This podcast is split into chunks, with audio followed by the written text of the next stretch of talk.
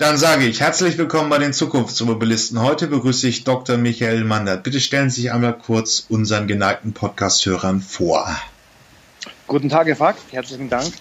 Mein Name ist Michael Mandert, bin seit 20 Jahren in der Unternehmensberatung tätig, habe meine ersten Schritte sozusagen bei Arthur Little und dann bei PricewaterhouseCoopers gemacht und 2002 das Unternehmen Progenium gegründet.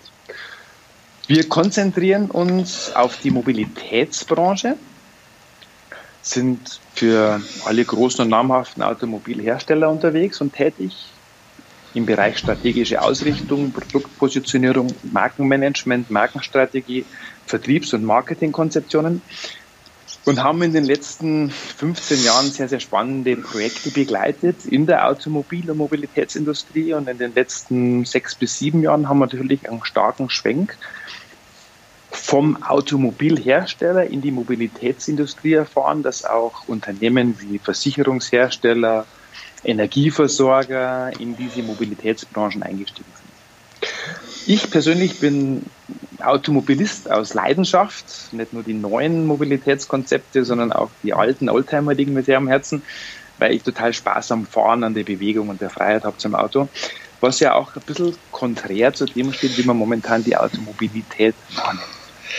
Ja, das ist richtig, aber ähm, ist es ja eigentlich ein schönes Spannungsfeld. Aus der Automobilindustrie wird immer mehr eine Mobilitätswirtschaft. Ne? Es kommen neue Akteure hinzu, die wir nicht bislang nicht auf der Reihe gesehen haben. Energieversorger sind die neuen Tankstellen. Ähm, wir überlegen, ähm, wie man die Bahn einbindet, wie man andere Fahrzeugkonzepte denkt. Äh, aus Automotive wird immer mehr Mobility, oder? Das kann man so sagen und das vollzieht sich auch jetzt schon mittlerweile mehr als ein Jahrzehnt. So eine, so eine Mobilitätsrevolution, in der wir uns gerade befinden, die kommt ja nicht von heute auf morgen, sondern die kündigt sich an.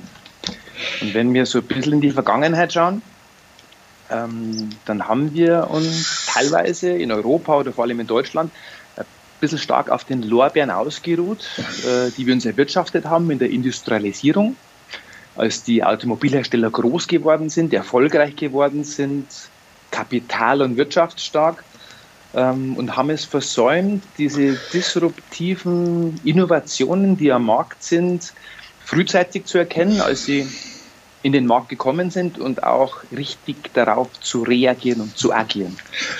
Und deswegen befindet sich die Automobilindustrie in einer sehr spannenden Situation im Moment.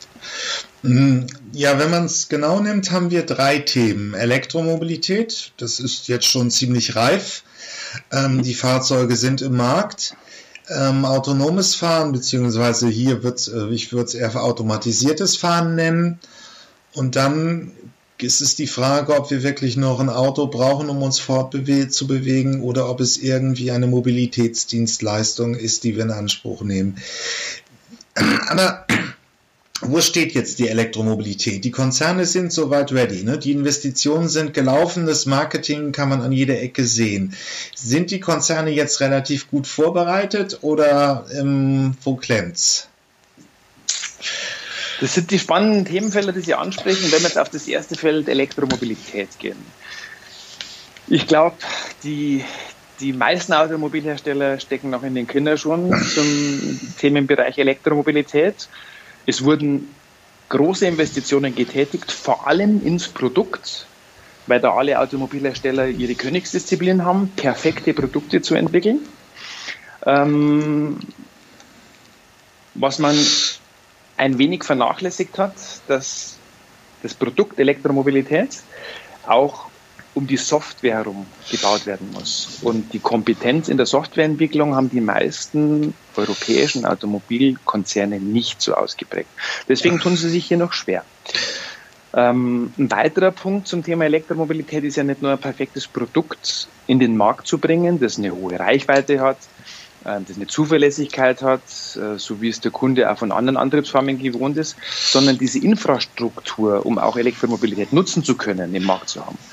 Und da kann man jetzt nicht nur die Automobilhersteller dafür verantwortlich machen, sondern da wird es ein bisschen breiter. Da haben wir Kommunen, da haben wir die Politik, ähm, die es möglich machen muss, eine Infrastruktur anzubieten, um auch Elektromobilität im Alltag fahren zu können. Und da hinken wir noch hinterher, weil letztendlich das Produkt allein nutzt nichts ohne die Infrastruktur und ohne das Ökosystem, in das Elektromobilität eingebettet ist. Aber wo klemmt es jetzt noch genauer im Bereich ähm, der Software, wenn wir jetzt beim, beim Thema Elektromobilität erstmal bleiben? Okay, äh, sehr spannende Frage. Wo klemmt es im Bereich der Software? Das klemmt ganz grundsätzlich in der Einstellung zum Automobil und in den Kompetenzen. Letztendlich hat Deutschland, Europa und die ganzen Automobilhersteller marktführend gemacht, dass wir Automobile in einer perfekten Qualität an den Mann bieten mit einer Supermarke, mit tollen Prozessen. Und diese Automobilität hatte das Versprechen der Freiheit gegeben, eines starken und guten Produkts. Und vor allem war das auch immer getrieben mit unterschiedlichen Nutzeranforderungen, aber auch über den Antrieb. Mobilität, Freude am Fahren, gibt es sogar als Claim und als Markenkern eines Automobilherstellers. Und das nimmt immer mehr ab. Ja, die junge Generation hat nicht mehr so das Statusdenken. Wenn sie in die Städte gucken, da stehen die meisten Leute im Stau. Das Automobil ist eher Umweltverschmutzer. Das Automobil steht rum, nimmt durch die Parkräume Platz weg für andere Dinge. Und jetzt kommen wir zu dem spannenden Thema der Software. Was in der Vergangenheit eher starker Antrieb, Beschleunigung, Erleben des Fahrens ist, als Differenziator, das hat heute in der Differenzierung die Software. Welchen Kundennutzen kann ich durch Software meinem Kunden anbieten? Und diese Softwarekompetenz haben die meisten Automobilhersteller nicht. Und wenn Sie jetzt schauen, es gibt die klassischen Automobilhersteller und es gibt die disruptiven Automobilhersteller. Einer ist ja gerade sehr aktiv und tritt gerade in Deutschland sogar an den Markt mit einer eigenen Produktion, Tesla. Tesla geht einen ganz anderen Weg. Die kommen nicht mit einer hundertjährigen Geschichte im Automobilbereich, sondern die kommen von der Software. Welchen Nutzen kann ich meinen Kunden anbieten? Und entwickeln um diese Software herum ein fahrbares Laptop oder ein fahrbares iPhone oder wie auch immer. Und da Software der absolute Differenziator in der Zukunft sein wird, haben die natürlich einen unschlagbaren Wettbewerbsvorteil. Und Sie würden nicht sagen, das ist die Batterie? Das ist ein weiterer Erfolgsfaktor. Die Batterie. Die Software ist letztendlich das Brain, von dem alles ausgeht. Weil selbst okay. die Batterie steuern Sie ja, das Energiemanagement, über die Software. Und es gibt eine ganz spannende Studie, ist die PIMS-Studie. In der wurde mal erhoben, wie viele horizontale Geschäftsübernahmen zum Erfolg führen. Und wenn man sich das anschaut, dann ist so zwischen 70 und 80 Prozent der horizontalen Übernahmen oder des Wachstums führen zu Misserfolg. Und der Grund ist, weil Unternehmen, die horizontal expandieren, die Kompetenzen der neuen Branche, des neuen Marktfelds haben. Und wenn jetzt so eine Disruption eintritt, wie sie zum Beispiel Tesla mit den Fahrzeugen macht, kann man das fast vergleichen. Also die europäischen Automobilhersteller müssen jetzt in einem Markt kompetieren mit Software-Experten. Und das dauert einfach, bis sie diese Kompetenz aufgebaut und marktreif haben. Also ja, ähm, ich würde gerne noch mal kurz den Begriff horizontal erklären. Das bedeutet, wenn ich praktisch außerhalb meiner Branche oder meiner Wertschöpfungskette etwas hinzukaufe, wenn ich, wenn ich Autohersteller bin und ich kaufe Software hinzu, wenn ich Autohersteller kaufen jetzt zum Beispiel Batteriefertiger und Zellenfertiger hin, weil das in ihrer Wertschöpfungskette ist, also vertikal. Mhm. Ähm, was Sie eben gesagt haben, problematisch ist halt, wenn ich horizontal etwas kaufe, weil ich dann nicht, weil ich dann außerhalb meines Kompetenzspektrums unterwegs bin. Ich kann als, als, als äh, Autobauer nicht unbedingt Software beherrschen, kaufe mir irgendeinen Laden, den ich nicht unbedingt 100% verstehe.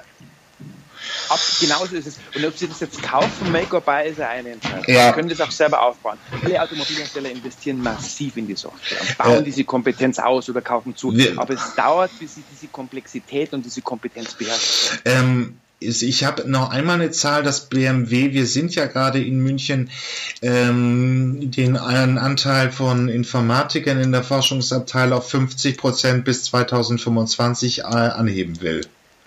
Ja. Ist richtig? Und das, das ist richtig und wichtig, sinnvoll, absolut. Okay, Sie müssen also jetzt etwas machen, was Sie nicht grundsätzlich beherrschen. Aber woran klemmt es denn noch? Also das Ökosystem, die Kommunen, ist so eine Frage. Wie, aber haben, haben die Autohersteller heute ihren Automobilhandel auch so im Griff zu sagen, ja, wir kriegen das hin, wir können ein Elektroauto genauso in der, ähm, Kunden, äh, dem Kunden anbieten, wie wir es bislang beim Verbrenner konnten?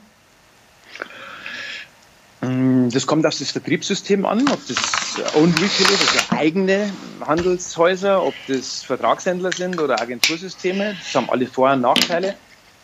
Ähm, letztendlich führt kein Weg an Elektromobilität vorbei, auch für den Vertrieb nicht. Ähm, was Sie ansprechen, ist ja der Transformationsprozess. Und der Transformationsprozess von einer Antriebsart, die die Automobilindustrie groß gemacht hat, dem Verbrenner oder dem Diesel zu einer Antriebsart wie Elektro, der ist natürlich groß, weil grundsätzlich sind es ja ähm, Kompetenzen, für die die deutschen Automobilhersteller bekannt und erfolgreich sind von bestehender Innovation. Ja? Es wird ja entwickelt am Diesel und am Verbrenner, der wird ausgereizt immer weiter und es ist eine super Technologie. Und jeder Ingenieur wird daran festhalten und sagen, die können wir noch weiterentwickeln, um besser zu machen. Es wird aber wenig in Elektromobilität investiert, um diese innovative Antriebsform auch weiterzuentwickeln. Und jetzt haben Sie im Unternehmen natürlich bestehende Kräfte, die das Alte verteidigen und neue Kräfte, die das Neue in den Markt bringen wollen und entwickeln wollen. Und diese Transformation, diese Vision zu haben, wo es in die Zukunft hingeht, diese Transformation, alle Mitarbeiter mitzunehmen, ist, glaube ich, die größte Herausforderung, die jeder Automobilhersteller im Moment gerade hat. Und diese Transformation muss natürlich auch im Handel und im Vertrieb landen. Ich glaube, dass das möglich ist und machbar ist und dass ein Großteil der, der Autohäuser diese Chance erkennt, wobei die Chance natürlich ähm, auch genutzt werden muss, weil ähm, für ein klassisches Autohaus fallen viele Ertragsquellen weg im Vergleich zum Verbrenner. Wenn Sie Elektromobilität haben, haben Sie weniger Ersatzteile, die gewartet ja. werden müssen. Sie haben weniger Öl, Sie haben viel weniger Verschleiß, es sind keine Bremsen. Spannendes Beispiel, ich bin vor zwei Wochen gerade mit einem Taxifahrer in Nürnberg Taxi gefahren. Der ist in seiner C-Klasse Mercedes drin gesessen und wir unterhalten uns so über das Fahrzeug, sagt ja, was er denn für Hersteller äh, präferiert. Der hat ein Loblied auf Mercedes gesungen und hat gesagt, im Taxibereich sind das wirklich die besten Fahrzeuge, besten Konditionen, beste Kundenbetreuung. Äh, und er stellt mir die Frage, naja, was glauben denn Sie, was mein bestes Fahrzeug ist, das ich habe? Ich habe dann vom gleichen Hersteller halt ein höheres Segment genommen. Sagt er, nein, mein bestes Fahrzeug ist ein Tesla. Dann sag ich, das ist ja spannend. Sagt er, ja, den hat er jetzt drei Jahre, am Anfang war der Strom umsonst. Was glauben Sie, wie oft ich in der Werkstatt war? Ich dachte jetzt pro Jahr einmal. Und dann sagt er, nein, in drei Jahren kein einziges Mal.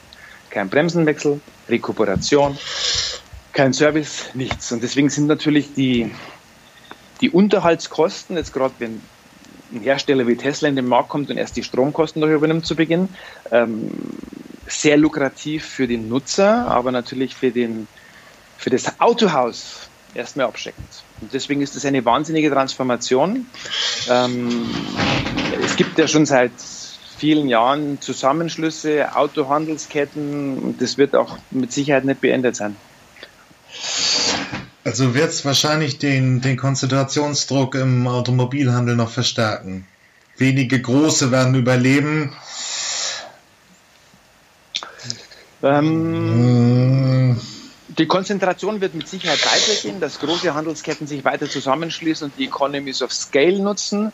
Und es wird natürlich nach wie vor, ich glaube, dass da einen Unterschied geben wird zwischen dem urbanen und dem ländlichen Bereich. Es wird nach wie vor gute und erfolgreiche Händler geben, die über eine sehr enge und nahe Kundenbindung die Kunden an sich binden, Loyalität schaffen und auch erfolgreich sein können. Aber die Ertragsquellen müssen natürlich erstmal mit Elektromobilität für den Handel erschlossen werden. Aber da gibt es auch Möglichkeiten. Also es, es, gehen selbst große Energieversorger an, große Handelsketten hin und bieten Stromtarife in Kooperation mit großen Handelshäusern an.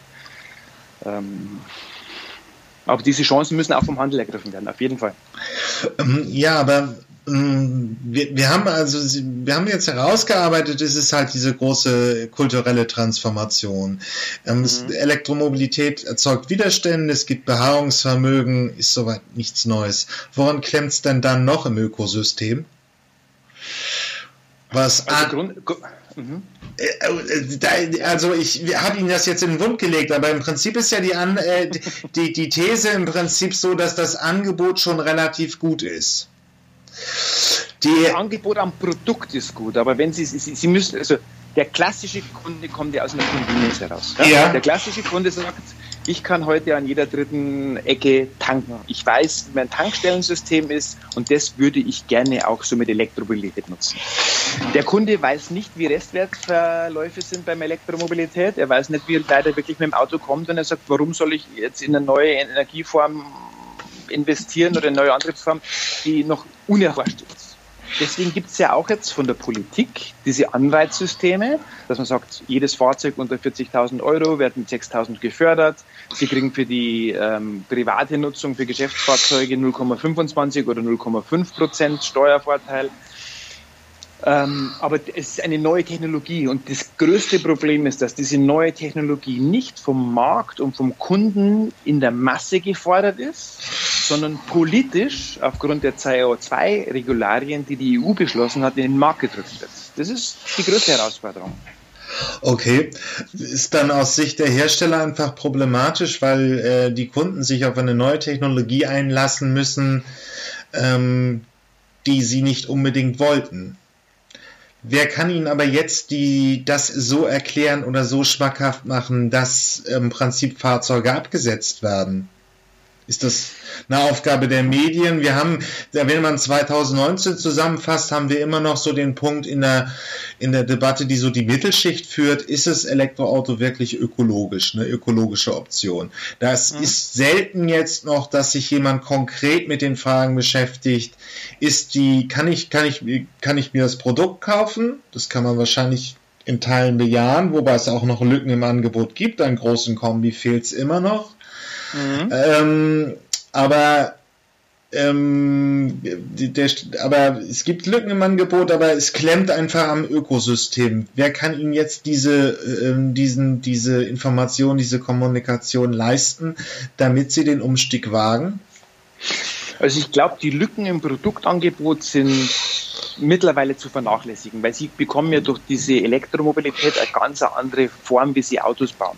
Sie haben keinen Kardantunnel mehr. Sie haben viel mehr Platz im Innenraum. Sie haben, sprich, auf der gleichen Verkehrsfläche von dem Auto viel mehr Nutzfläche. Deswegen, wenn sich Menschen wirklich damit beschäftigen, werden sie sehen, dass sie äh, ein gutes Produktangebot in den nächsten ein, zwei Jahren erhalten werden. Jetzt gehen ja auch die ersten Volumenhersteller wirklich massiv, allen voran Volkswagen, in den Markt mit Produkten, die zum Ende des Jahres kommen werden, die mit Sicherheit sehr, sehr gut sind.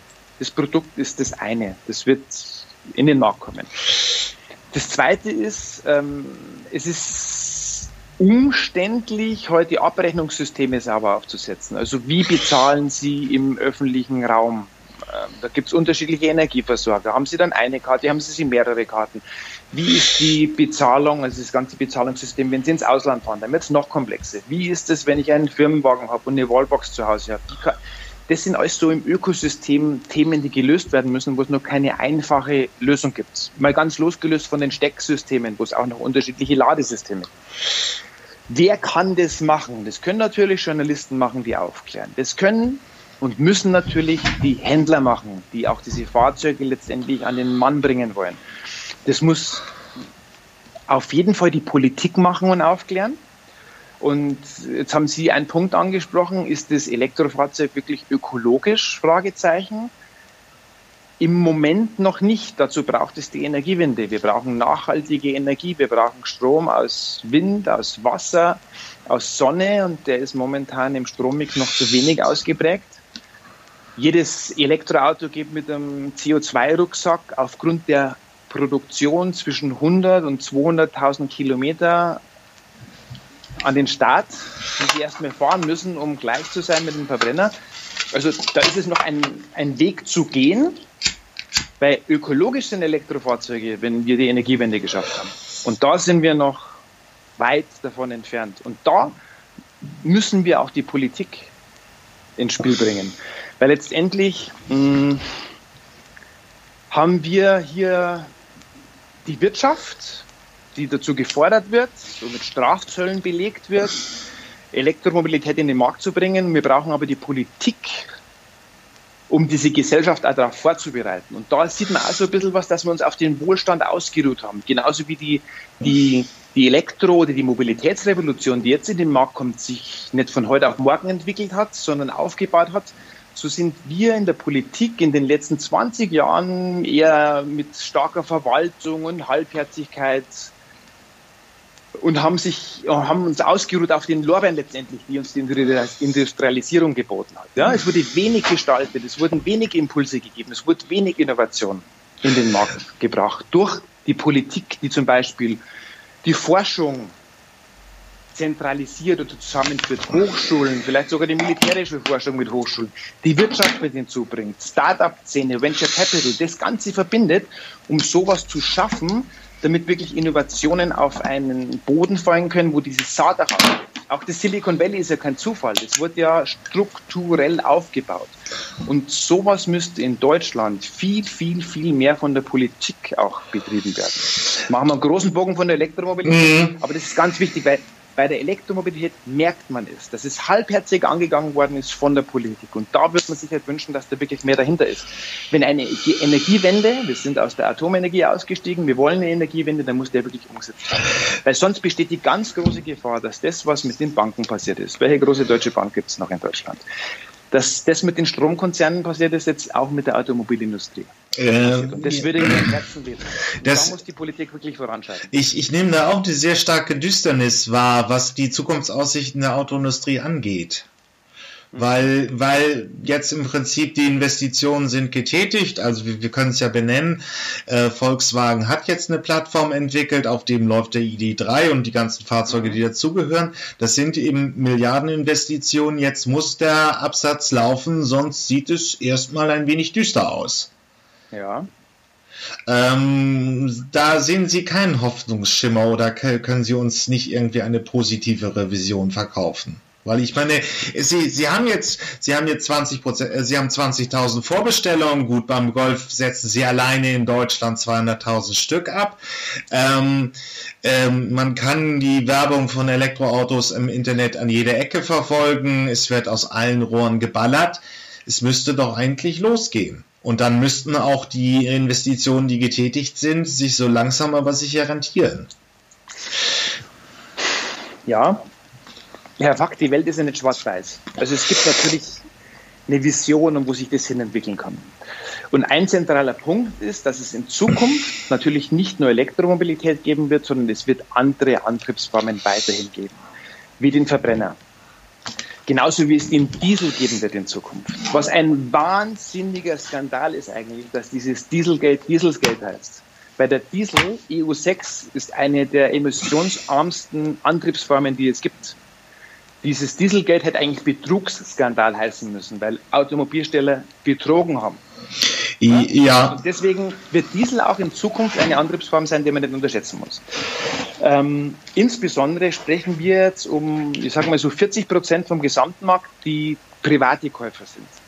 Wenn Sie jetzt den, den, den B2B, den Geschäftskunden haben, der in Elektromobilität einsteigen muss, der erstmal investieren muss und sagt, okay, das ist, muss ja für mich ein Business Case sein. Ich stelle mir vielleicht zwei, drei, fünf Fahrzeuge hin, um in meiner Ökobilanz auch an, auszuweisen, dass ich äh, Elektrofahrzeuge habe. Aber wenn es wirklich ein signifikanter Anteil des Gesamtfahrzeugvolumens im Fuhrpark sein muss, dann müssen ja Investitionen getätigt werden in Infrastruktur. Das heißt, wie kommen die ganzen Leitungen um die Stromversorgung zusammen? Sie brauchen Wallboxen, sie brauchen Elektrotankstellen.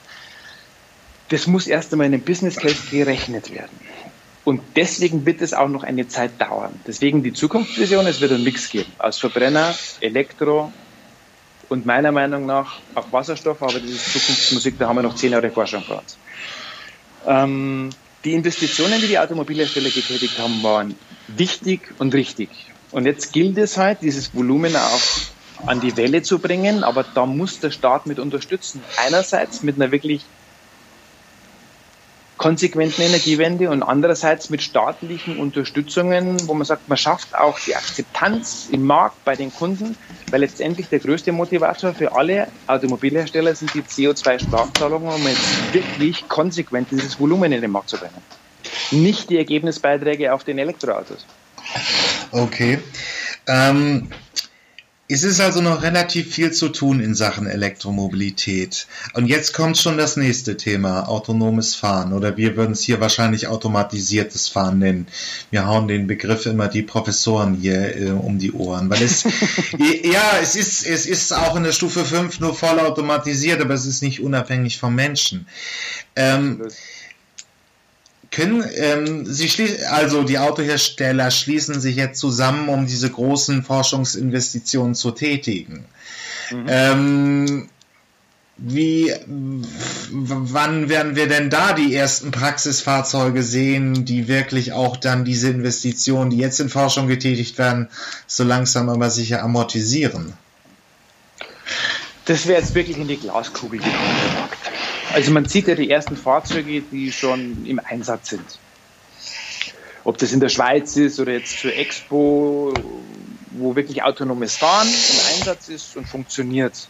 In Berlin gibt es eine große Initiative und man merkt dazu die ersten, ersten Punkte, wo man merkt, okay, äh, autonomes Fahren funktioniert bis zu dem Punkt, wo das Fahrzeug oder die Software ausfällt und wenn sie dann auf einen Servicetechniker warten oder der dieses Fahrzeug oder die Software repariert, dann dauert es erstmal lang. Also das ist noch weit, weit weg von einem flächendeckenden Einsatz. Ähm, ähm, wann werden sich Investitionen, die jetzt in die Forschung zum autonomen Fahren investiert werden, amortisieren? Ich glaube, da spricht man in 20 Jahren drüber. Ähm, nur, also, ähm, wo ich hier den Anruf von Ihnen bekommen habe, ich kann es auch noch bestimmt finden. Ähm, Volkswagen hat angekündigt, dass 2025 ähm, sie serienreif sein wollen mit Level 5. Das, äh, also ich packe es hier, es gibt in den Shownotes immer so eine kleine Liste von Links mhm. und das werde ich, werde ich dann einfach nochmal reinführen. Also in fünf Jahren Serienreife bei elektrischen, äh, bei, bei vollautomatisierten Fahrzeugen der Klasse 5. Also man muss wirklich nur noch, ich bin hier und ich will dahin und alles andere wird von der Maschine übernommen. Ist Ihrer Sicht eher unrealistisch? Nee, ist total realistisch. Haben Sie heute schon die Technologie gibt, die ist einsatzbereit, ist, ist heute möglich. Aber allein die Technologie macht ja den Einsatz noch nicht möglich. Sie brauchen ja erst einmal eine Akzeptanz der ganzen Kunden und User. Dass die jetzt mal von ethischen Themen ab sagen, okay, ich vertraue einem autonomen Fahrzeug und nutze das auch. Und dann geht es darum, welchen Nutzen bieten Sie dem Kunden, dass er auch einen Preis dafür zahlt. Also die Geschäftsmodelle, die dahinter liegen. Die gibt es ja auch noch nicht. Rein losgelöst von der technischen Lösung, autonomes Fahren anzubieten. Ich meine, was, was, wir fliegen ja heute alle autonom. Ne? Die Piloten sitzen ja nur noch drin, um den Gästen, den Passagieren ein gutes Gefühl zu geben äh, und starten und landen. Der Rest ist autonom. Das wird im Verkehr genauso funktionieren. Aber sie müssen ja die Investitionen dann flächendeckend machen, um autonomes Fahren wirklich zuzulassen. Das heißt, wenn Sie in der Stadt autonom fahren, müssen Sie da ziemlich viel investieren. Wer macht es denn? Mit Sicherheit nicht die Automobilhersteller. Deswegen gibt es mit Smart Cities und dieser Urban Mobility noch jede Menge Dinge zu tun, um überhaupt autonomes Fahren zuzulassen. Losgelöst von jetzt äh, Abschnitten, wo es auf der Autobahn möglich ist, wie es heute schon gibt. Es gibt ja bei München auf der A9 das Testfeld autonomes Fahren, das jetzt bis in die Stadt reingezogen wird. Also technologisch möglich. Ähm, die Investitionen, die nötig sind, müssen noch getätigt werden und vor allem der Kunde muss einen Nutzen davon haben. Und der muss bereit sein, für diesen Nutzen auch Geld auf den Tisch zu legen. Und die Geschäftsmodelle, die ich bis jetzt gesehen habe, waren noch nicht so überzeugend, dass das wirklich funktioniert wirtschaftlich. Ähm, da kommen wir im Prinzip schon dem Punkt, was Sie Elektromobilität gesagt haben. Wir müssen im Prinzip dann als Gesellschaft anders Sprung Innovationen steuern. Was ja, was, was mir fehlt, vor allem in Deutschland, ist, wir haben seit den 80ern so eine Entwicklung von Neoliberalismus. Ja, die Freiheit des Einzelnen steht über allem. Und das dann auch geprägt durch einen Individualismus, wo sich jeder in seiner eigenen Freiheit entfalten kann, was total wichtig ist, was super, super wichtig ist. Was die Gesellschaft aber auch dahin bewegt hat, sich in diesem Individualismus und der Freiheit sich zu entwickeln und die Politik versäumt hat, zu steuern, wo sich diese Gesellschaft hin entwickeln soll. Also gerade was Forschung, Innovation und dergleichen angeht. Das ist viel zu sehr verwalten und viel zu wenig gesteuert. Und was momentan wirklich alle Industrien aufmischt, ist die Digitalisierung. Über das, was wir jetzt sprechen, ist vor allem durch die Digitalisierung möglich. Autonomes Fahren sowieso, aber auch bei der Elektromobilität steckt ganz, ganz viel drin. Tesla würde niemals in den Markt gekommen sein ohne Digitalisierung und die Software, die sie entwickeln. Und da sehe ich halt den Standort Deutschland und Europa noch weit abgeschlagen im Vergleich zu Amerika oder China. Weil wenn Sie sehen, die erste Digitalisierungswelle waren die ganzen Plattformen, wie Google, wie Amazon, wie Apple. Wenn man sich allein mal vorstellt, dass Apple mehr wert ist, ein Unternehmen als der komplette DAX, spricht ja die Kapitalisierung irgendwie für sich. Und jetzt gehen wir aus der ersten Digitalisierungswelle in die zweite Digitalisierungswelle, wo diese Hyperscaler kommen wie Amazon Web Service, auch Google ist dabei, Tencent oder Alibaba. Und da wurde es eigentlich verpasst, Strukturen zu schaffen, sowas auch in Deutschland möglich zu machen. Und das ist jetzt auch was, wo, wenn wir jetzt weiterdenken, im automatisierten Fahren oder autonomen Fahren, nicht nur alles auf die Wirtschaft abgewälzt werden kann. Weil die Wirtschaft hat ja als Unternehmen erstmal das Ziel, zu überleben und an die Kapitaleigner Gewinne auszuschütten. Und das müsste Hand in Hand gehen mit einer Politik, die auch unsere Gesellschaft und die Strukturen weiterbringt ist ein schönes Big Picture. Ich, ich ähm, werde das auch nochmal aufgreifen. Es läuft für mich vieles jetzt darauf hinaus. In der Innovationswelt ist ja nun, ähm, das ist eine große Nachricht gewesen. Der Bund hat jetzt die Agentur für Sprunginnovation in Leipzig gegründet, auch mit einer mhm. Milliarde ausgestattet. Ich werde bei meiner Zukunft, meiner Podcast-Reihe die Zukunftsmacher ähm, Raphael Della Vera, den jetzigen Chef, mal anfragen, weil das dieses Big Picture eben ist. Also ähm, es ist ja Aufgabe der Politik, die Akteure so in den Wandel zu bekommen, dass wir einen Schritt in Richtung der Innovation gehen können. Und das kann äh, Unternehmer mit Handlungslogiken und auch die, Konzer äh, die Autohersteller sind äh, bis auf BMW eigentlich alle sehr stark kapitalmarktgetrieben, ähm, müssen äh, quartalsweise Ergebnisse produzieren, sonst fällt der Börsenkurs und sie sind ein Übernahmekandidat.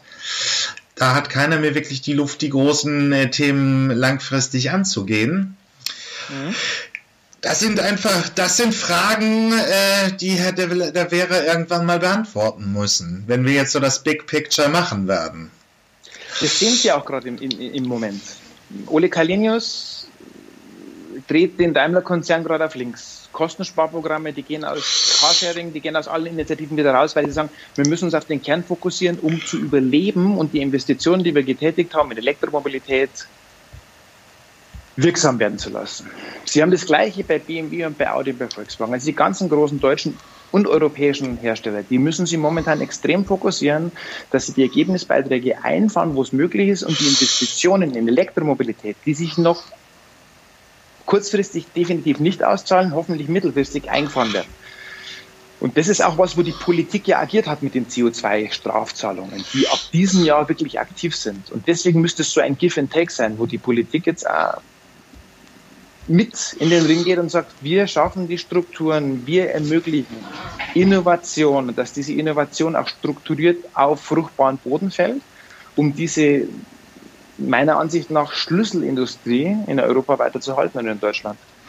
Vielleicht gibt es sogar mal eine europäische, eine europäische Initiative, was auch sehr wichtig ist. Ähm, hier den automobilen Laien können wir gerne mal äh, in die Shownotes den Artikel über Wirtschaftszahlen zum Automobil liefern. Es ist eine Schlüsselindustrie, 26 Prozent vom Exportvolumen. Wenn man alles an Arbeitsplätzen im Mittelstand hinzuzählt, kommt man auf 5 Millionen. Deutschland hat 39 in der Erwerbsbevölkerung. Ähm, es ist halt die Schlüsselindustrie. Ähm, ja, gut. Ähm, dann machen wir es. Äh, dann machen einfach, wir, haben, wir haben einen zentralen Punkt, den wir vergessen haben bei Digitalisierung. Wir sind ja in der Industrialisierung erfolgreich geworden, dass wir Rohstoffe importiert haben, wie Stahl. Ja, und wir haben den Stahl veredelt und haben geniale Karosserien draus gemacht. Der Rohstoff der Zukunft sind aber Daten. Und was man jetzt zum Beispiel in Deutschland sieht, dass der Umgang mit Daten sehr, sehr verhalten ist und man ist nicht sicher, und wo werden die Daten gehostet. Und wir verlieren Time to Market, um wirklich mit diesem Rohstoff was zu machen. Und was uns das macht, ist, dass Deutschland ein Rohstoffexporteur wird. Wir exportieren unsere Daten nach Amerika und Google und Amazon Web Services oder nach China und Alibaba macht daraus Produkte, macht daraus Nutzen und verkauft es wieder. Und deswegen, da muss er gehandelt werden. Von Unternehmen, aber auch von der Politik um uns in Zukunft wettbewerbsfähig zu halten. Aber ähm, also es ist unbestreitbar das deutsche Datenschutzrecht. Wir sind ja in Deutschland auch noch eine Nation einfach, wo es vor bis zu 30 Jahren einen Überwachungsstaat gibt und wir haben eine andere Mentalität. Aber ja. was ist das konkret? Was, wenn ich jetzt in zwei, drei Wochen die ersten Politiker fragen soll, was sollen sie wirklich ändern? Wir müssen also wo ist der Datenschutz jetzt gerade in der automobilen Welt ein Problem? Mhm. Wo, ähm, wie muss man wirklich dieses Innovationsthema auf einer übergeordneten Ebene anpacken, so dass eben die Schlüsselindustrie erhalten bleibt? Also wenn man von der Hypothese ausgeht, dass Daten wirklich ein Rohstoff ist, nicht Gold, sondern Rohstoff, aus dem Rohstoff muss man was machen, dann muss man in Europa oder in Deutschland, ich bin eben für europäische Lösungen, die Möglichkeiten bieten, dass Unternehmen genauso agieren können wie die großen Hyperscaler, wie Tencent und Alibaba in China oder Amazon Web Services, Google in Amerika. Das muss man von rechtlicher Basis erstens mal erlauben und dann muss man diese Innovationskultur, die das auch braucht. Natürlich hatten wir ein extremes Regime und dann auch nochmal mit der DDR jemanden Überwachungsstaat und deswegen ist es auch total verständlich, dass wir in Deutschland eher abweisend sind und Datenschutz ein großes, großes Gut ist, das auch wichtig ist. Aber wenn wir wirklich den Anschluss an die Digitalisierung aufholen wollen, verpasst haben wir sowieso schon, weil die erste Welle der Digitalisierung haben wir verloren. Aber wenn wir in der zweiten Welle mitspielen wollen, dann muss jetzt agiert werden.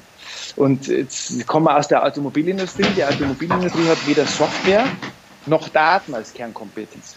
Selbst da müsste Innovation ganz stark vorangeschritten werden. Deswegen wäre es vielleicht auch an der Politik, dass man genau sowas schafft. Herstellerübergreifende, länderübergreifende Innovationsfelder mit Forschung zusammenführt, um letztendlich gegen die großen Wirtschaftsnationen China und Amerika auch einen Gegenpol zu schaffen. Ja? Weil wir haben 550 Millionen Europäer. Was machen wir um wettbewerbsfähig zu bleiben. Das wäre ein großes Thema. Okay. Ähm also muss es im Prinzip äh, eine Vernetzung sein. Es ist ja auch, wenn man bei der Politik jetzt mal das äh, klein, fordern Sie praktisch ein Innovationsministerium? es liegt ja nicht im Ministerium. Es gibt ja, wissen Sie, ähm, ja, aber Digitalisierung gibt es, wir gehen in ganz viele Unternehmen rein und beschäftigen uns mit dem Thema Digitalisierung. Und die erste Maßnahme ist immer, dass der Chief of Digitalization bestimmt wird. Und der muss dann sich darum kümmern, was Digitalisierung ausschaut. Und das ist dann meistens die ärmste Wurst im ganzen Unternehmen, weil der beschäftigt damit, aber der kann die anderen nicht mitnehmen. Mir wäre es lieber, es kommt mal wieder eine eine Innovationskultur nach Deutschland, eine Unternehmerkultur, die natürlich von Digitalisierung geprägt ist, aber die, die schafft, die macht, die was verändert. Weniger Diskussion, mehr Entwicklung. Das wäre total wichtig. Und mir kommt immer so vor, wir haben ein Digitalministerium und die kümmern sich drum, aber eher halbherzig und umgesetzt wird auch nicht so wirklich was. Die, die, was Deutschland eigentlich groß gemacht hat, ja? dieses ja. Unternehmertum, das wäre wirklich wichtig, dass das mal voranschreitet. Und ob dann digital oder Innovation drüber steht, weil ohne Aktion bleibt jede Revolution eine Illusion. Und wir müssten mal so eine Vision für Deutschland wieder entwickeln. Das wäre, glaube ich, das Wichtigste. Eine Vision, wo wollen wir in 20 Jahren stehen? Wofür steht dieses Land? Welche Kompetenzen hat dieses Land? Wie können wir unseren Kindern eine bessere Zukunft vermitteln? Und welche Kompetenzen müssen wir aufbauen? Und Digitalisierung spielt da eine zentrale, spielt die zentrale Rolle. Und das wird halt aufgrund des Wohlstands, den wir jetzt verwaltet haben in den letzten 10, 20 Jahren, immer übersehen. Ja, kann man so als Standpunkt gelten lassen. Es ist ja auch die Frage, ich, Frau Bär wird hier sicherlich auch mal Rede und Antwort stellen müssen, weil es mhm. ist halt, sie hat kaum wirkliches Geld, sie hat kaum eigene Leute und äh, es mhm. ist die große äh, Frage, ob wir dann die Digitalisierung schaffen. Und wir sind jetzt hier bei den Zukunftsmobilitisten schon in der Thema, dass wir anfangen, unsere physischen Güter wie das Auto irgendwie immer mehr zu digitalisieren. Diese Transformation von dem Blechhaufen mit Motor drin zu einem Smartphone auf Rädern. Ähm, Gucken Sie sich den Tesla an, Herr Wagt. Gucken Sie sich ihn an. Der Tesla hat zwei Steuergeräte, zwei, und wird zentral von der Software gesteuert. Das ist wirklich phänomenal. Im neuen Golf 8, der jetzt rauskommt, hat man mit ganz, ganz, ganz viel Mühe und großen Anstrengungen die Steuergeräteanzahl auf 90 reduziert. Und alle Steuergeräte miteinander kommunizieren und müssen verknüpft sein und dergleichen. Da hat Tesla einen Innovationsvorsprung, den holen sie in fünf Jahren nicht auf. Und wir haben noch nicht einmal über die Batterie gesprochen, wo sie nochmal einen Innovationsvorsprung haben. Und wenn wir wirklich kompetitiv sein wollen gegen diese Unternehmen, muss der Staat eingreifen, weil allein das der Wirtschaft zu überlassen ist zu kurz gesprungen. Ähm, ich pack leider noch, äh, ich pack noch mal in die Shownotes einen Artikel vom Spiegel, wo ähm, sie beschrieben haben, wie zwei Techniker den Tesla auseinandergebaut haben und eben auch auf einen massiven technischen Fortschritt gekommen sind. Aber Sie, ja. Sie, haben ja einen Indikator aufgemacht, nur ähm, wie ist jetzt der Weg, diesen technischen Fortschritt wieder einzuholen? Der ist lang und steinig und wird viel Kraft und Aufwand erfordern. Und der aller, aller, aller wichtigste Punkt ist erst einmal die Einsicht, dass wir an diesem Standpunkt sind. Oft wird von der Politik immer viel schön geredet, weil es uns gut geht. Wir müssen mal zur Einsicht kommen, dass wir in der Digitalisierung in allen Branchen und vor allem der Automobilindustrie wirklich hinterherhängen. Und dann müsste ein nachhaltiger Plan geschmiedet werden. Durch welche Innovationsfelder, mit welchen Fördertöpfen, in welchen Bereichen wirklich Forschung betrieben wird und diese Forschung gemeinsam mit der Wirtschaft und mit Hochschulen, vielleicht sogar mit dem Verteidigungsministerium, weil die auch einen großen Forschungsstab haben. Wie fügt man das zusammen, um in zehn Jahren wirklich federführend in Spitzentechnologie zu sein? Wir brauchen jemanden, der mit Sachverstand das ganze Thema mal vorantreibt. Das ist jetzt nichts gegen unsere bestehenden Politiker, aber ich glaube, dass viele auch überfordert sind mit der Digitalisierung, wie es viele Firmenlenker überfordert sind, wie es vielen Menschen geht im Moment gerade. Wir brauchen wirklich mehr Fachkompetenz, die sowas aufsetzen. Das wäre ein zentraler Punkt. Und dann nur gemeinschaftlich. Und dann läuft das ganze Thema ja irgendwo auf den Nutzer heraus. Und da sind ja. wir beim Themenfeld Mobility as a Service. Ja. Ich möchte, als äh, die heute 20-Jährigen hören halt Musik über Spotify, über eine Plattform, äh, es gibt auch noch andere und so weiter und so fort. Mir fällt jetzt gerade keiner ein, aber wir wollen hier nicht Werbung machen, ohne dafür bezahlt zu werden. ähm, nur meine Frage. Das heißt, irgendwann möchte ich nicht mein Auto besitzen, sondern es nur noch dann nutzen.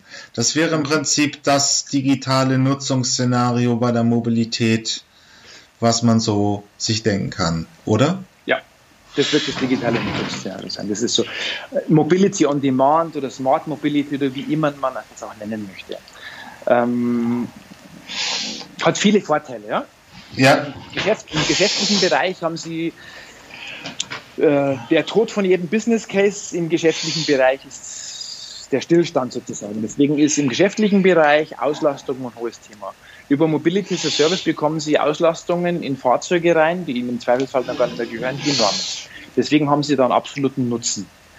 Im privaten Bereich wird es so sein, dass momentan die Zahlen sind ja bekannt. Fahrzeuge werden zu 5% gefahren und zu 95% parken. Das ist eigentlich eine wahnsinnige Verschwendung. Deswegen ist Mobility as a Service was, was man sich gut vorstellen kann. Insbesondere, wenn das auf eine Generation trifft, die dem Fahrzeug sowieso nicht mehr so viel an Image und an Wertschätzung beimessen, wie es in Generationen zuvor war. Deswegen wird es kommen. Da gibt es die Lösungen, aber auch noch nicht so die marktdurchdringend. Alle Automobilhersteller haben sich ja im Carsharing versucht. Die einzig wirtschaftlichen äh, Carsharing-Anbieter sind wirklich kleine Selfmade-Buden, die auf einfache Technologien setzen. Low Cost, dann ist es wirtschaftlich. Ähm, wenn man die Marketing-Effizienzen rausrechnet, die jetzt ein Daimler oder ein Mercedes äh, oder, oder ein BMW oder so gehabt haben in dem Bereich. Ähm, auch hier wird bei Mobility as a Service die Software einen zentralen Dreh- und Angelpunkt spielen. Also die ganze Auslastungssteuerung wird über Software laufen, über künstliche Intelligenz. Also wenn wir in Deutschland im Bereich Mobility as a Service wegweisend oder erfolgreich sein wollen, müssen wir im Softwarebereich und in die Digitalisierung wirklich zentral investieren und aufholen. Die ganzen Use Cases kann man sich vorstellen zum Thema Mobility as a Service. Ähm, und welche sind die, die in der näheren Zukunft, in den nächsten Jahren relevant werden? Ähm, also Sie haben ja auch Mobility as a Service, das gibt schon seit Jahrzehnten, nennt sich Taxi. Das funktioniert super. Sie teilen sich ein Fahrzeug mit Nutzern und rufen an, wenn sie es brauchen. Jetzt gibt es äh, Unternehmen, die sind einen Schritt weiter gegangen, wie zum Beispiel Blacklane, das über einen digitalen Service Limousinen anbietet. Ähm, und zum Taxi eine gewisse Art an Kundenloyalität und Kundenbindung bilden, weil sie die Fahrgewohnheiten kennen, präferierte Fahrer, präferierte Autos und zielgerichtet ähm, Angebote machen können. In 10 Jahren, in 15 Jahren werden Sie über Smartphone ein Fahrzeug Ihrer Wahl bestellen können, indem Sie per Voice Siri sagen, wann Sie wo abgeholt werden wollen und wann Sie wohin kommen wollen. In 20 Jahren wird es vielleicht Siri automatisiert machen, weil sie ihren Kalender teilen und die genau wissen, wie ihre Fahrgewohnheiten sind und so Mobilitätsdienste nutzen, ohne auch nur ein Fahrzeug besitzen zu müssen. Sie machen es beim Fliegen, wir machen es mit der Bahn, wir machen es in vielen Bereichen. Und das klassische Autofahren wird halt dann wieder so eher ein Luxus, wird auf Rennstrecken betrieben, wo es der Spaß und die Freiheit wieder im Vordergrund ist. Aber nicht mehr so sehr im alltäglichen Gebrauch. Weil wenn man heute schaut, jede Großstadt hat einen Verkehrskollaps. Eine weniger großen und die anderen einen riesigen. Wir sind heute in München. In München haben wir einen deutlichen Verkehrskollaps. Sie stehen fast immer im Stau am Ring. Ähm, das führt einerseits zur Lebenszeitverschwendung, weil die Lebensfreude sinkt und andererseits zu einem wirtschaftlichen Schaden. Weil die ganzen Zulieferer, die ganzen Paketservices, die ganzen Handwerker, die in dem Stau stehen, verlieren einfach Geld. Und ähm, es gibt heute schon Business Cases, die aufzeigen, wie durch Digitalisierung, durch Fahrstreckensteuerung, durch Fahrzeugvernetzung Business Cases und Nutzen entstehen, äh, die Lebensfreude bringen und auch wirtschaftlichen Erfolg. Ähm, sehen wir das also eher, es bleibt nochmal auf absehbare Zeiten Phänomen in Großstädten? In den Großstädten ist halt der Handlungsdruck extrem groß. Ja? Ja. Sie haben da unterschiedliche Faktoren. Der erste Handlungsdruck ist Lebensqualität, und es gibt ja von der EU eine Studie, die über alle 27 Länder aufgeführt wird, wo ich glaube im drei- oder fünfjährigen Rhythmus die Lebensqualität gemessen wird. In der letzten Studie sind in allen europäischen Großstädten unter den Top drei Faktoren für Lebensqualität. Und da gehört wohlgemerkt äh, Bildung, Schulsystem, Arbeitsplätze, also wirklich was die Lebensqualität der Bürger einer Stadt anbelangt. Alle Faktoren dazu. Und, unter all, und in allen Städten ist unter den Top 3 Luftqualität. Deswegen haben sie durch die Verbrenner natürlich einen Treiber, dass die, die, das Verkehrsaufkommen reduziert werden soll und dadurch die Luftqualität verbessert werden soll. Kann man auch in den Städten lokal mit Elektromobilität machen. Das ist ein Treiber. Der andere Treiber ist, dass es ja diese wahnsinnigen Staus sind in den Städten, die unproduktiv sind, die Verschwendung sind. Und es gibt diese Parkflächen, die ja mittlerweile auch schon seit Jahren reduziert werden, Zug um Zug, wenn Sie mit dem Minister of Transportation in London sprechen, der legt Ihnen einen Zehn-Jahresplan an, wie Sie die Parkflächen sukzessive immer weiter reduzieren. Weil allein in London gibt es 4.500 Tote pro Jahr aufgrund der schlechten Luftqualität, aufgrund des Verkehrsaufkommens. deswegen ist der Handlungsdruck im urbanen Feld viel, viel höher. Und der Mensch hat immer zwei Motivatoren, warum er handelt. Das eine ist aus Lust und das andere ist aus Leid. Das eine ist aus Lust, ich möchte Mobilität für die Zukunft gestalten und das andere ist aus Leid, ich stehe im Stau und die Luft ist schlecht, deswegen muss ich was machen. Und ich glaube, dass jeder Bürgermeister einen Zukunftsplan für die Stadt haben muss, wie er sie lebenswerter macht, wie er mehr, mehr Fläche den Bürgern zurückgibt und vielleicht von Fahrzeugen wegnimmt und dadurch neue Mobilitätskonzepte hier auf viel fruchtbareren Boden stören. Aber auch da wieder ein Appell an die Politik. Städte, Landesregierungen und Bundesregierungen müssen da in eine Richtung laufen. Und die gibt es momentan auch nicht. Weil es gibt unterschiedliche kommunale Handlungsrichtungen. Es gibt auf Landesebene unterschiedliche Stoßrichtungen in der Bundespolitik auch wieder. Aber das, das wird auf jeden Fall ganz wichtig sein für die Zukunft. Handlungsdruck in der Stadt viel, viel größer und die Metropolen aus Aber wir haben jetzt in der letzten halben, drei Stunden nur so die Zukunft der Mobilität skizziert. Finden Sie das als Oldtimer-Liebhaber eigentlich erstrebenswert? die Welt dreht sich weiter und die Welt ist im stetigen Wandel. Deswegen ist, was mich begeistert, ist diese Innovation, diesen Fortschritt zu spüren und mitgestalten zu können. Und ähm, ich muss sagen, ich fahre im Alltag sehr, sehr gern Oldtimer. Sehr gern, weil ähm, die Durchschnittsgeschwindigkeit lässt zu, dass man das gut fahren kann. Und die Fahrfreude und das Fahrgefühl ist natürlich viel schöner als in einem neuen Fahrzeug. Wenn Sie im Oldtimer sitzen, dann haben Sie beachtlich das Gefühl, Sie fahren 160 und im neuen Fahrzeug, wenn es mal denn geht, fahren sie 200 und merken es auch nicht wirklich. Deswegen, ich habe Spaß am Oldtimer fahren. Und die ein oder andere Ausfahrt in Rallye klappt ja sowieso jedes Jahr. Und das andere ist halt einfach diese, diese Revolution mitgestalten zu können, diese Innovation, diese neuen Wettbewerbe ist einfach eine unglaublich spannende Zeit. Deswegen begeistert mich das sehr sogar es ist ja auch die Frage, Jay Leno hat das schon vor zehn Jahren, er hat übrigens auch einen sehr schönen äh, YouTube-Channel, wo er die Oldtimerei feiert. Ähm, ja, kennt jetzt viele auch nicht, aber ich pack's hier mal in die Show Notes. Er hat aber schon zehn Jahren auch mal diskutiert, dass man im Prinzip ähm,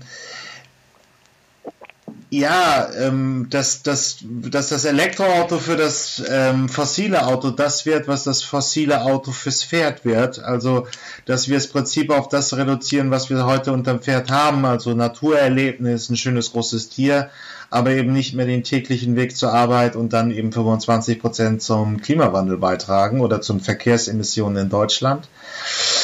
Es kann eben durchaus auch positiv sein. Ja. Auf jeden Fall, unbedingt. Also Elektro, ob Elektro allein dieses Potenzial hat, werden wir in 15 Jahren sehen, ob mit der Wasserstoff auch ein bisschen was dazu beiträgt. Aber auf jeden Fall ist das oberste Ziel, diesen Planeten lebenswerter zu machen. Und wenn wir die Energiewende schaffen, ist Elektromobilität eine super Lösung.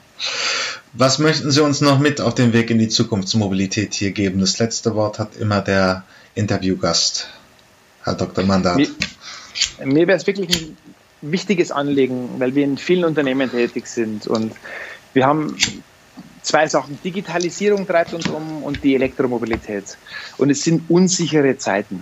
Keiner weiß genau, wann werden wir Erfolg haben, wohin gehen wir, was kommt auch auf uns zu. Und unsichere Zeiten brauchen immer eins, was extrem wichtig ist, Mut. Und ich wünsche jedem Manager, ich wünsche jedem Mitarbeiter, ich wünsche jedem Vorstand, diesen Mut zu haben, diese unsicheren Zeiten wirklich tatkräftig zu begleiten und Entscheidungen zu treffen. Ich wünsche jedem nur Mut und Zuversicht. Wunderbar, vielen Dank. Äh, so. Dank, Herr Wack.